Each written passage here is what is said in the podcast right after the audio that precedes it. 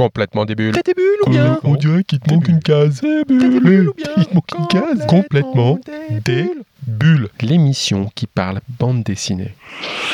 Il y a quelques jours, nous nous sommes promenés au Salon du Livre de Genève. On y croise toujours plein d'éditeurs et d'auteurs de bandes dessinées. Un prix dédié au 9e art y a même été décerné, le prix BD Zoom, décerné par les élèves du secondaire. Et cette année, c'est le titre Drôle de Coco qui a été primé.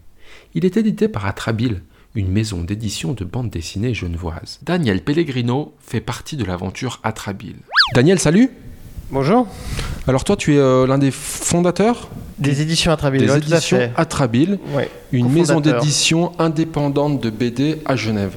Ouais. C'est Ouais. quoi la BD indépendante? Ou euh, euh, grande grande question. euh, L'idée, c'est d'être une maison d'édition où les éditeurs prennent toutes les décisions. C'est-à-dire qu'il n'y a pas de groupe au-dessous de nous, il n'y a pas de responsable qui va regarder les chiffres et dire oh là là, là c'est en rouge, là il faut redresser la barre. euh, voilà, il y a les actionnaires qui sont pas contents. Donc l'idée d'être indépendant, c'est d'être euh, voilà, c'est de d'assumer euh, complètement nos choix éditoriaux, d'avoir personne qui décide pour nous. Indépendance, alors c'est synonyme de liberté, c'est ça? Ah, complètement, ouais. Je crois que c'est le, le plus gros, la plus grosse qualité qu'on peut, qu'on peut, qu'on peut se donner, c'est d'être complètement libre, éditorialement parlant, ouais. ouais. Pourquoi ce nom Atrabile Oula, euh, bah d'abord il fallait bien un nom. En plus de ça, et en- en- le truc c'est que quand on a monté la maison d'édition, on avait l'idée de monter une maison d'édition, d'avoir des collections, et puis on jouait avec le dictionnaire qui est un de mes objets préférés. Et euh, on jouait avec euh, certains adjectifs qu'on aime bien, et on est tombé sur atrabilaire, atrabile, la bile noire. Donc c'est, ça vient de la médecine antique, où à l'époque on pensait que les, la plupart des maladies venaient des quatre fluides qui étaient plus ou moins en équilibre, en déséquilibre, le sang, la, la bile blanche, la bile noire. Ces fluides qui sont l'objet de noms de collections chez vous Voilà, et du coup c'est devenu des collections. Bile noire c'est devenu notre revue étendard pendant plusieurs années, et flegme, sang, euh, bile blanche sont devenus des collections. Voilà. Mais tout ça est un peu gratuit, mais euh, voilà. Ça a commencé il faut pas, Il faut pas y voir un sens trop profond. voilà. Ça a commencé quand Atrabile Ça a commencé en 1997, donc on a 22 ans cette année. ouais. Ça va, ça fait un petit bout alors. Ouais, ça fait un petit bout, ouais. Avec Ah. des hauts et des bas, mais ça fait un petit Alors bout. j'imagine, bon, beaucoup d'auteurs suisses et des jeunes voix. Euh, Thierry Bosco, Vazem, Peters, c'est Ouais. d'ailleurs vous qui aviez édité les, les pilules bleues, Ouais, Alexandre à. Peters. Ouais. Genève, c'est un- c'est une place forte de la BD finalement. Alors oui et non, c'est une place forte de la bande dessinée le sens où on dit que c'est là que la bande dessinée a été créée par Rodolphe Topfer il y a 150 ans environ. Euh, il y a pas mal d'éditeurs à Genève. euh, on, a des, on a un des auteurs les plus connus sous la, sous la personne de Zepp. Euh, après, c'est aussi une petite ville dans un petit pays. voilà. C'est difficile, mais vous êtes là. Combien d'auteurs aujourd'hui? Oh, plusieurs dizaines. euh, Il y, a- les auteurs avec, lesquels on a fait des livres, des auteurs qui ont simplement participé à des collectifs, euh, plusieurs dizaines d'auteurs de plusieurs pays différents. On publie des gens d'un peu partout dans le monde. On, a, on, a, on a bâti le catalogue euh, sur des auteurs genevois, mais euh, le catalogue s'est vite ouvert, donc on a eu des gens vraiment du monde entier, France, Belgique, Norvège, Espagne, Japon, Corée, Amérique, enfin voilà. Alors la transition, est, la transition est toute faite. Il n'y a pas que des auteurs suisses. Donc la première question que j'avais pour vous, c'est pourquoi? Mais je crois que tu viens d'y répondre. C'est quoi? Simplement parce qu'on se diversifie? Euh, alors, à la base, Atrabile, c'était un peu l'idée d'être un tremplin pour des auteurs genevois. Très rapidement, en fait, on s'est mis à rencontrer des auteurs. On s'est dit, mais en fait, on a envie de devenir une maison d'édition à part entière. Et puis, comme la bande dessinée qu'on pratique est tournée avant tout vers la création, vers, euh, mais aussi vers l'intime, on s'est vite rendu compte que les préoccupations qu'on avait dans les bandes dessinées qu'on publiait se retrouvaient un peu partout dans le monde. C'est pas des choses spécifiques comme on peut imaginer que les super-héros sont très américains ou que voilà que les, journalistes détectives c'est des trucs de franco-belge ça là c'est des choses où que ce soit un, un lecteur japonais, américain ou français ou suisse peut être sensible à Pilule Bleue ou Tête drôle de coco. Donc euh, c'est pour ça en fait le catalogue s'est ouvert assez naturellement. Alors, tête de, de- drôle de coco, euh, Émilie Glison, j'espère que je, je prononce bien ton nom. Glissonne. Glison. Donc voilà, c'est l'exemple révélateur. Alors là, on est en plein dans l'international. hein. Je crois que tu es belge, mexicaine, tu vis à Paris et tu es édité par un, un auteur suisse. oui, il a de quoi se Euh, perdre.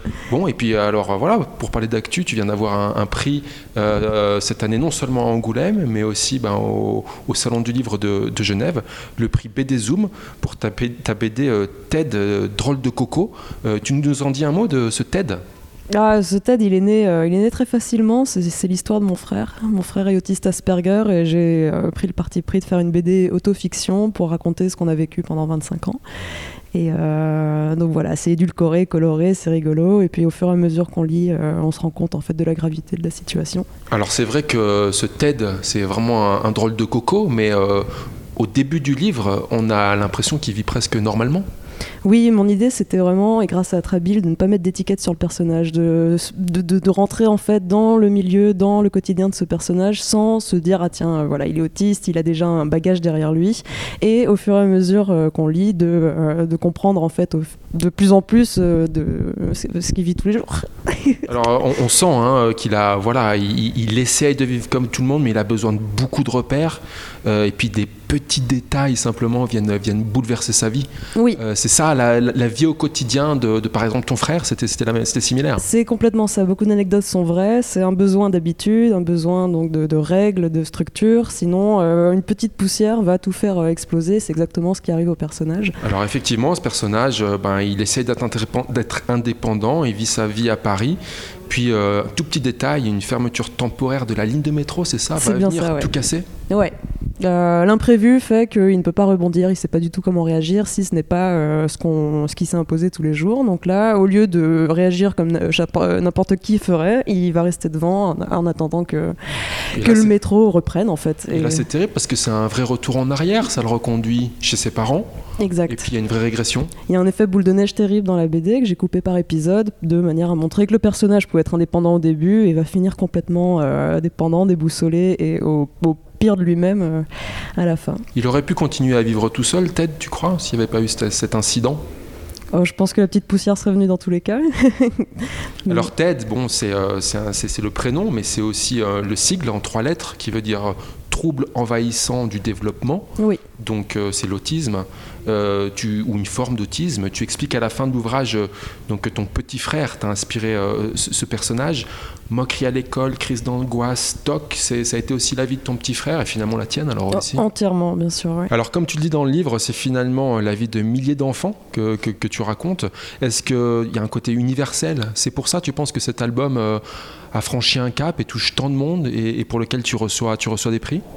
Alors je pense que oui, oui, l'autisme c'est universel dans tous les cas. C'est juste que dans certains pays, notamment la France, euh, ça fait depuis pas longtemps qu'on en entend parler, que ça bouge et euh, Que tu fasses bouger, bouger les choses, c'est, euh, t'en es fier j'imagine Ah ça fait beaucoup de bien, d'une part, oui. C'était vraiment. La BD est née pour faire rire mes parents à la base sur ce qu'ils vivaient tous les jours. Et puis je me suis rendu compte que ça touchait donc du monde. Des gens qui n'avaient jamais entendu parler de ça, d'autres qui le vivaient tous les jours avec un enfant ou un frère autiste aussi. Et, et, je, et je suis vraiment contente de l'engouement qu'il y a autour de la BD. Ça aurait pu rester dans un petit entourage, quelque chose de familial ou vraiment juste un truc cathartique pour moi. Mais euh, voir que ça parle à autant de gens, c'est le plus, beau retour du monde. Bon, c'est un peu des questions bêtes, mais tu t'attendais pas, j'imagine, à un tel engouement? Ah non, pas du tout. Pour travailler dans une maison d'édition, je vois bien la réalité de la bande dessinée. et, euh, On pour le moi, rappelle, un prix à Angoulême, un prix ici à Genève. Pour toi, ces prix, finalement, ça veut, ça veut dire quoi pour la suite?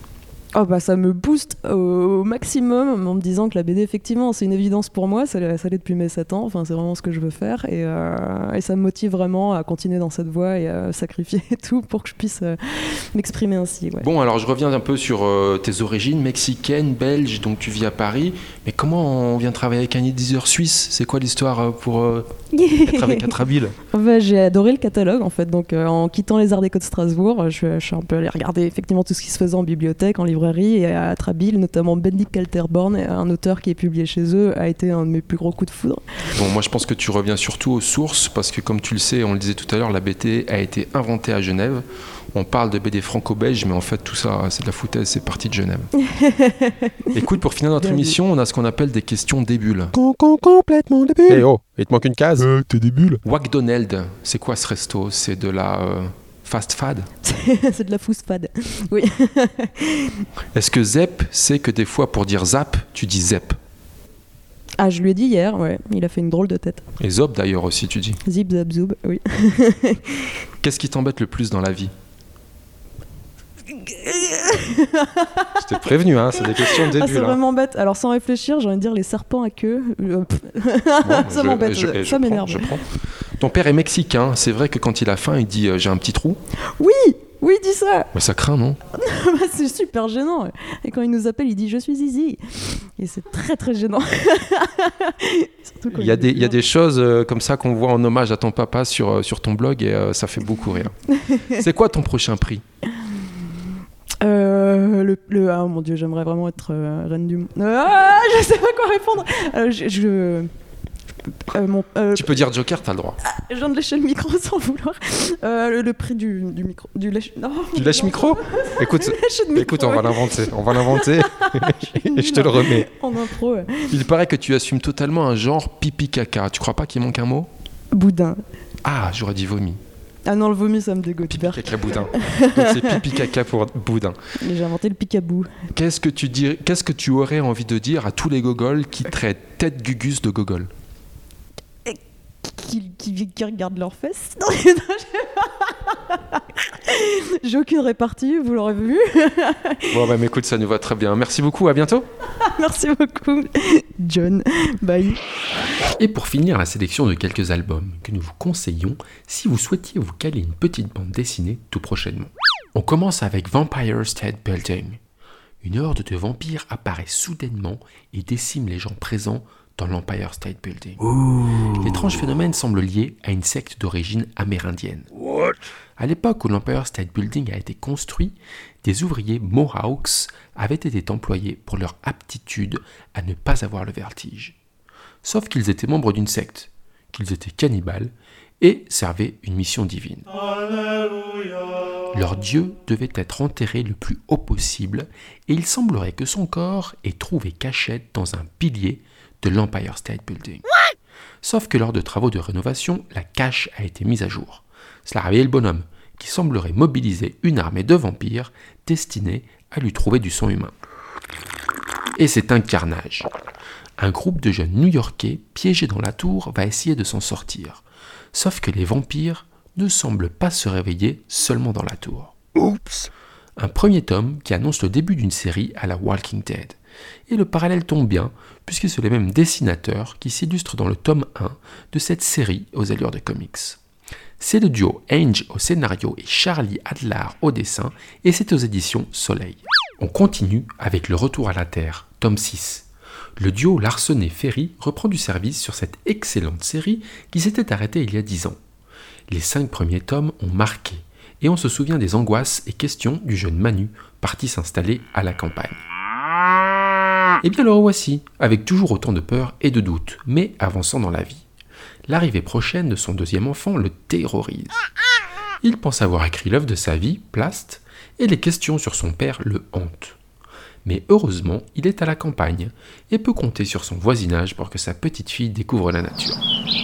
Il espère que son complice Ferry, qui travaille sur Astérix, Qu'est-ce que vous voulez de plus partout à dire trouvera le temps de faire avec lui un autre album de la série Le Retour à la Terre. Eh bien, c'est chose faite, avec ce tome 6 qui s'intitule Les Métamorphoses. Comme toujours, c'est très autobiographique, poétique et drôle. C'est de Manu Larsenet et Jean-Yves Ferry aux éditions d'Argo. Maintenant, une nouvelle série qui s'appelle Un putain de salopard. Le salopard, on ne sait pas encore qui c'est, mais tout commence avec Max, un jeune homme qui vient de perdre sa mère. Il n'a jamais connu son père, mais sa mère lui a laissé deux vieilles photos, et vraisemblablement, son père se trouve sur l'une d'elles. Ces photos ont été prises il y a fort longtemps, lorsque Max vivait avec sa mère au Brésil. Le voilà donc de retour dans un pays qu'il ne connaît quasiment pas, et dans un village où il essaye de trouver les traces de son passé. Assez rapidement, il va trouver des pistes qui l'emmèneront dans la jungle, avec très vite le doute que les hommes sur les deux photos, et donc probablement son père, ont traîné dans des choses pas très nettes. Cela va vite dégénérer, dans une Amazonie des années 70, dense et encore peuplée d'animaux, d'autochtones et peut-être même de quelques esprits. L'innocence d'un jeune homme à la recherche de son passé dans un enfer vert. Ce premier tome s'appelle Isabelle. C'est Régis Loisel au scénario et Olivier Dupont au dessin, et c'est aux éditions Rue de Sèvres. Et dans notre sélection album alternatif, voici La cendre et le trognon. Un album tout en métaphore et pour lequel un petit décotage préalable change toute la lecture. Dans la vie, on porte tous notre sac, qui est parfois un fardeau. Ce poids sur nos épaules peut dès l'enfance conditionner notre voix et la direction que le train de chacun va prendre. Cet album, c'est un peu ça. On y découvre trois enfants qui chacun commence leur voyage avec un sac ou aidant même à porter celui de ses parents. ils vont monter dans le train de la vie. Et trimballer leur sac. Rajouter des bagages pour leur CV, s'attacher à leur sac, le remplir, puis vouloir l'alléger et même parfois le déballer. Une histoire de sac et de rail pour imager le poids que chacun porte sur ses épaules et la voie qu'il est possible de prendre. Symbolique et poétique, cette BD fait réfléchir, notamment sur le poids du passé. C'est de Gwenaël Manac, aux éditions Six Pieds Sous Terre. Voilà, voilà. Alors, bonne lecture. Et comme on dit dans l'émission, les bulles, il n'y en a pas que dans le champagne, mais aussi plein les BD. Et le 9e art, lui, se consomme sans modération. Alors, soyez des bulles. Complètement des bulles. T'as des bulles ou bien On dirait qu'il te manque une case. Des bulles bien Il te manque une case. Complètement des bulles.